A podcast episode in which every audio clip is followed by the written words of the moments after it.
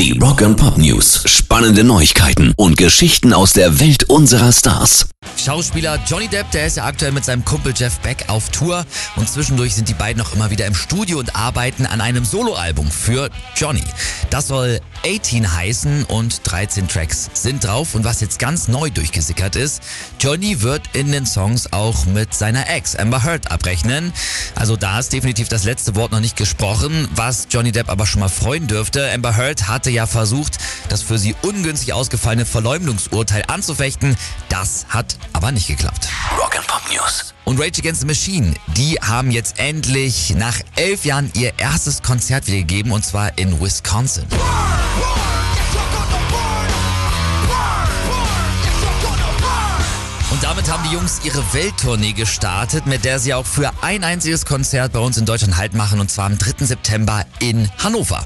Die Konzertbesucher waren natürlich absolut aus dem Häuschen, weil Rage Against the Machine verdammt gut waren, aber auch weil die Jungs ganz klar Stellung dazu bezogen haben, dass der Supreme Court in den USA erst vor kurzem Schwangeren das Recht auf Selbstbestimmung in Sachen Schwangerschaftsabbruch genommen hat. Von Rage Against the Machine gab es dann natürlich ganz passend ein großes Fuck you, ein Mittelfinger und den Spruch, treibt doch einfach den Supreme Court ab. Rock and Pop News. Am 22. September, da werden die Emmys vergeben und da sind jetzt auch zwei Filme bzw. Serien aus dem Musikgenre mehrfach nominiert worden. Zum einen der Disney, die Disney Plus Serie Pam und Tommy. In der geht es ja um das Sextape von Tommy Lee, oh, von Mötley Crew und Pamela Anderson. Und zum anderen die Beatles-Doku Get Back. Und ich würde sagen, wir drücken mal die Daumen, dass es da am Ende ordentlich Emmys regnet.